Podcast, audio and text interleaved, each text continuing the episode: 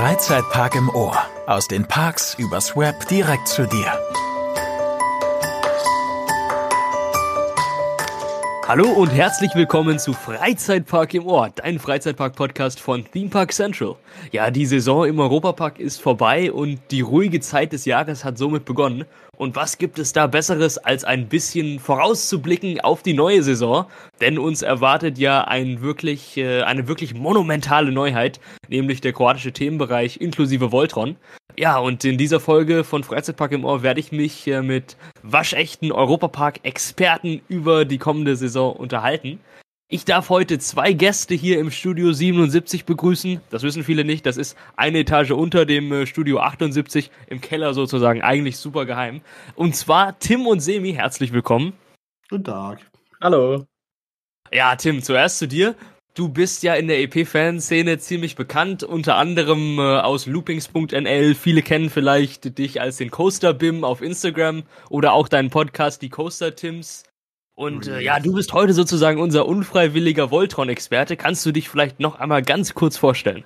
Ja, guten Tag, ich bin Tim. Ich gehe jetzt seit über zehn Jahren in den Europapark. Ja, super, super, dass, äh, dass du die Zeit gefunden hast. Du bist ja sonst immer sehr beschäftigt im Disneyland unterwegs und so weiter. Bevor wir jetzt überhaupt über den Coaster und den neuen Themenbereich reden, gehen wir mal einen Schritt zurück. Wo kommt denn dieser neue Themenbereich überhaupt hin und wie kommt man denn dann da aus dem Park hinaus hin? Also, wo ist dieser Themenbereich und, und an welchen Themenbereich grenzt er an?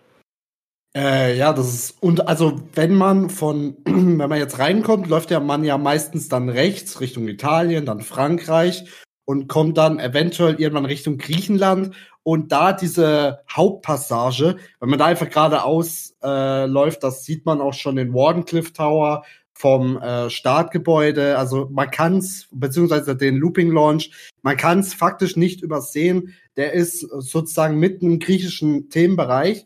Da haben sie jetzt einige Attraktionen vor mittlerweile schon einer äh, ziemlichen Weile entfernt und ähm, haben dort dann den neuen kroatischen Themenbereich hin platziert und äh, auch jetzt die neue Achterbahn gebaut. Ja, hervorragend. Also wahrscheinlich dann aus äh, zwei Bereichen zugänglich. Und äh, ja, wir wissen alle, Voltron, die Neuheit kommt aus dem Hause Mack. Aber was ist es denn überhaupt für ein, ein Coaster? Mack baut ja alles von Wilder Maus bis hin zu äh, den diversesten Modellen. Kannst du uns dazu ein bisschen was erzählen? Also es der der Name von diesem Modelltypen äh, hört auf den also es hört auf den Namen Striker Coaster. Das ist eine Entwicklung vom Big Dipper, den kennt man vielleicht auch schon aus dem Freizeitpark Blon. Ähm, die haben einfach die, die, ähm, ja, also es ist prinzipiell so, du sitzt bei den Sitzen, es gibt vier in einer Reihe und die äußeren Sitze, die haben halt keinen Boden, also die sind so wie frei schwebend. Ähm, und das ist jetzt halt bei dem neueren Modell sozusagen, der Big Dipper war die vorherige Variante und der Unterschied jetzt auch zu dem, zu der Achterbahn in Plon ist, ähm, dass sie jetzt größere Züge haben, also wesentlich mehr Reihen. Ähm, und auch im Vergleich zu Plon ist da jetzt auch kein Kettenlift mehr verbaut, sondern äh, LSM-Antrieb. Also sprich, man wird abgeschossen und genau. Ja, das heißt, Europapark typisch gibt es mal wieder eine absolute Neuheit sozusagen, einen Prototypen für den Park. Das klingt auf jeden Fall schon mal sehr spannend. Kannst du uns vielleicht auch ein bisschen was über den Streckenverlauf erzählen? Also ganz grob, wie die Fahrt aufgebaut sein wird oder ob irgendwelche besonderen Elemente auf die Besucher zukommen? Ja, also die eine oder andere Sache, die man bisher jetzt so noch nicht gesehen hat, gibt's zum Beispiel, wie gerade eben angesprochen, den Looping Launch. Das ist ähm, scheinbar die, das erste, die erste Achterbahn wirklich, die das verbaut hat. Und zwar ist es halt ein Looping. Nur wird man davor abgeschossen, aber jetzt nicht wie normal ähm, geradeaus, sondern beim Hochfahren, also sprich, du wirst abgeschossen und wirst gleichzeitig nach oben hin abgeschossen, dass du in den Looping äh, sozusagen reingeschossen wirst. Ähm, dann fährt man unter dem ersten Wardenclyffe Tower durch. Und das gehört auch so ein bisschen zur Storyline. Ähm, und man fährt dann halt die verschiedenen Elemente durch und so um, um die Kapazität ein bisschen zu gewährleisten, haben sie sich da auch für ein Spezialelement äh, äh, entschieden. Und zwar sieht man das auch schon von der Zu Zufahrtsstraße des Europaparks. Und zwar ist da eine Drehweiche drinne. Die soll unter anderem noch kombiniert werden mit eventuell, so schaut's auf aktuellen Artworks aus, mit einer kleinen Show. Und ähm, dann kommt man zum nächsten Launch, äh, wird dann auf den ähm, Top Hat geschossen und ja, fährt dann noch ein paar Elemente durch, bis man dann in die Schlussbremse kommt. Was im Gebäude ist, ist momentan noch so ein bisschen Geheimnis.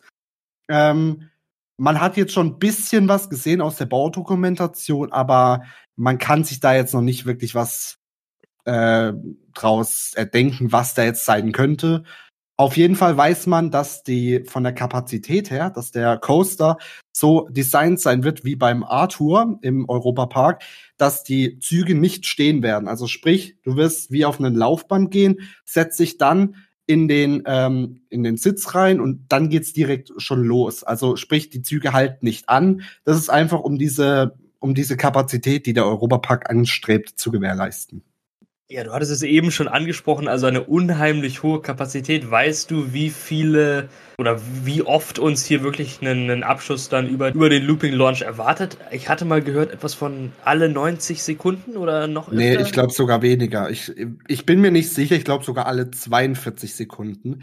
Ich bin mir da aber nicht sicher, wie das jetzt, was da jetzt genau gesagt wurde. Aber auf jeden Fall schon so, dass es schon relativ oft passiert. Also es wird man schon einige Male in der Q-Line sehen, dass da ein Zug abgeschossen wird.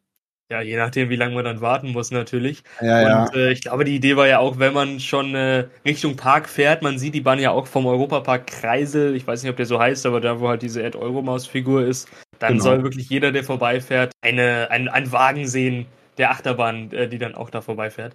Ja, genau. Unheimlich spannend. Ja, Semi, auch dir ein herzliches Willkommen hier bei uns im Podcast. Du warst ja vor kurzem erst im Europapark und äh, der Europapark hat ja jetzt schon so ein ganzes Experience Center aufgebaut, damit die Gäste sich schon auf die Neuheit einstimmen können. Kannst du uns vielleicht äh, ein bisschen dazu erzählen und auch, was man jetzt schon so äh, an der Baustelle erkennen kann? Was Sie vor außen schon gut sehen konnten, ist nämlich schon die Achterbahn vom Kreisel aus. Man kommt da ziemlich ähm, erstaunlich nah ran habe ich gesehen. Da fehlen wirklich nur ein paar Meter bis zur Schiene, beziehungsweise an der Stelle ist äh, auch der Turntable und das Wartungsgleis. Was man vom äh, Park selber sehen konnte, ist aus dem Preview Center. Dort gibt es ähm, solche Gucklöcher und ein, ein paar Stellen kann man auch immer über den Bauzaun hinweg und dran vorbeischauen. Und da kann man auf jeden Fall sehen, dass die Bauarbeiten außen ziemlich abgeschlossen sein müssten, bis auf den Boden, der wird gerade noch gemacht. Ähm, so wie ich denke, wird aktuell meistens äh, noch drin das meiste gemacht. Ähm, wir konnten ja schon mitbekommen, dass ähm, schon die erste Testfahrt, die erste komplette auch schon stattgefunden hat. Bei meinem Besuch konnte ich da leider keinen fahrenden Zug sehen.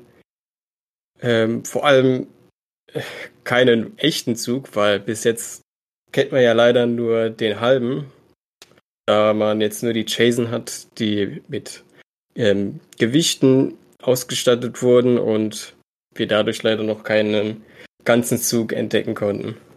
Das klingt auf jeden Fall schon sehr spektakulär und wir wissen ja jetzt, der neue Themenbereich wird Kroatien. Wie passt denn diese Bahn Voltron in den Themenbereich und was ist denn die generelle Story? Vielleicht jetzt an Tim. Ja, ähm, es geht da vor allem um den Erfinder Nikola Tesla. Ähm, und die Geschichte baut auch so ein bisschen auf diese Wardenclyffe-Türme auf, die ich erwähnt habe. Das sind so riesige Tesla-Spulen, würde man sagen.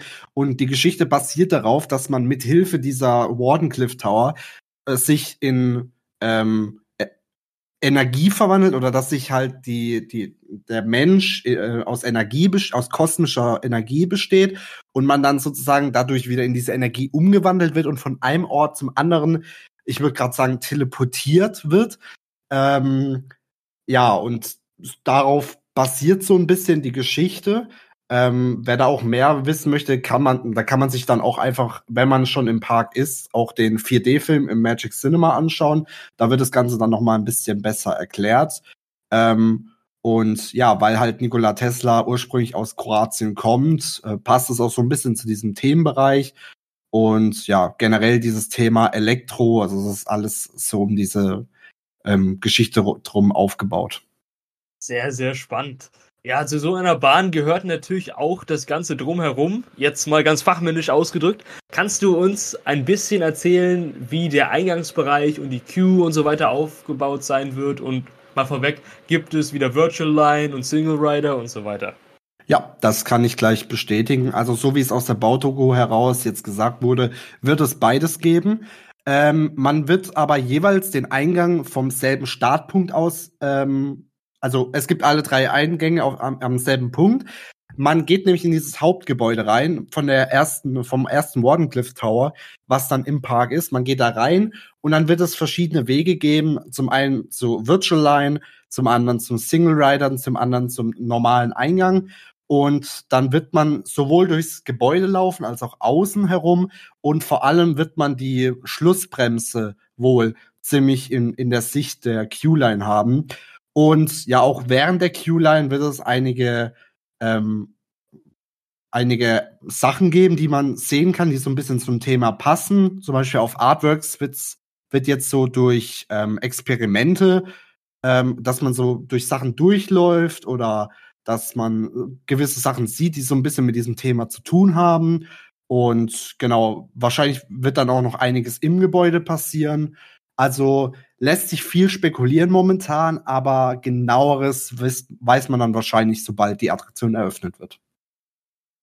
Kannst du denn an dieser Stelle vielleicht äh, schon eine Vermutung abgeben, wann du denkst, dass die Attraktion eröffnet? Also es heißt momentan, dass sie sogar zum Saisonstart äh, am 23. März oder 22. oder 23. März soll sie aktuell laut Gerüchten eröffnen, was aber sich ein bisschen komisch anhört, weil so wie ich das jetzt verstanden habe, hat der EP bisher noch nie ähm, an, an, genau am Saisonstart ähm, eine Attraktion eröffnet, was auch aus Sicht der, des Parkbetriebs eigentlich auch keinen Sinn machen würde, weil du würdest zum einen zum äh, Saisonstart eine Menschenmenge bekommen, die auch unbedingt dabei sein wollen. Zum anderen würdest du dann aber auch ein Event kaputt machen, also sprich ähm, eine zweite Besucherwelle, ähm, wenn du das einfach jetzt ein paar Wochen nach hinten schieben würdest. Zum anderen, es ist jetzt auch noch nicht so bekannt. Was man aber, ähm, was ich aber schon entdeckt habe, wenn man nämlich äh, Voltron Eröffnungsdatum bei Google angibt, äh, wird dann nämlich schon der 23. März genannt. Ob das jetzt einfach nur äh, professorisch schon mal ein Eintrag ist oder ob das jetzt wirklich offiziell ist, weiß man leider nicht. Ja, Tim, du hattest ja jetzt auch die Baudoku angesprochen. Die Baudoku ist natürlich ein ganz wichtiges Thema. Vielleicht äh, kann ich Semi dazu befragen. Du bist großer Fan der Baudoku, hast auch schon mehrfach einen Baudoku-Marathon äh, veranstaltet. Was ist denn diese Baudoku? Wo kann man sie gucken und warum lohnt sich das? Ja, auf jeden Fall. Ich bin ein großer Fan von der Baudoku. Ähm, das Ganze kann man auf dem Streaming-Portal des Europaparks finden, äh, auf Videoy. Und da kann man sich schon mal vormerken, dass es ähm, jeden letzten Donnerstag ähm, im Monat eine neue Folge gibt. Ähm, und ja, da kann man auf jeden Fall einiges von Achterbahn erfahren. Zum Beispiel, ja, wie halt die ganze Gestaltung ähm, sein wird. Man hat schon einiges gesehen von der Queue, vor allem halt außerhalb.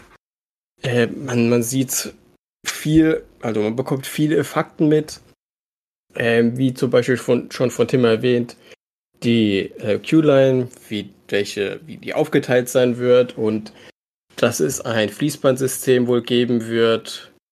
Und ja, ich kann auf jeden Fall ähm, empfehlen, da immer gerne mal reinzuschauen, weil da gibt es immer interessante Einblicke. Das klingt sehr spannend und damit lässt sich wahrscheinlich die Zeit bis zur Eröffnung der Bahn noch leichter verbringen und vermutlich bekommen wir dann, je näher das Eröffnungsdatum rückt, auch noch immer mehr Einblicke in das Ganze. Jetzt nochmal zurück zur Bahn an sich. Wir wissen ja, es wird Europapark typisch einen Sponsor geben, und zwar Rematch. Ich hoffe, ich habe das richtig ausgesprochen. Der Coaster heißt ja offiziell Voltron Nevera Powered by Rematch. Was denkst du, Tim, als Kenner des Parks, wie wird dieser Sponsor denn in der Bahn präsent sein?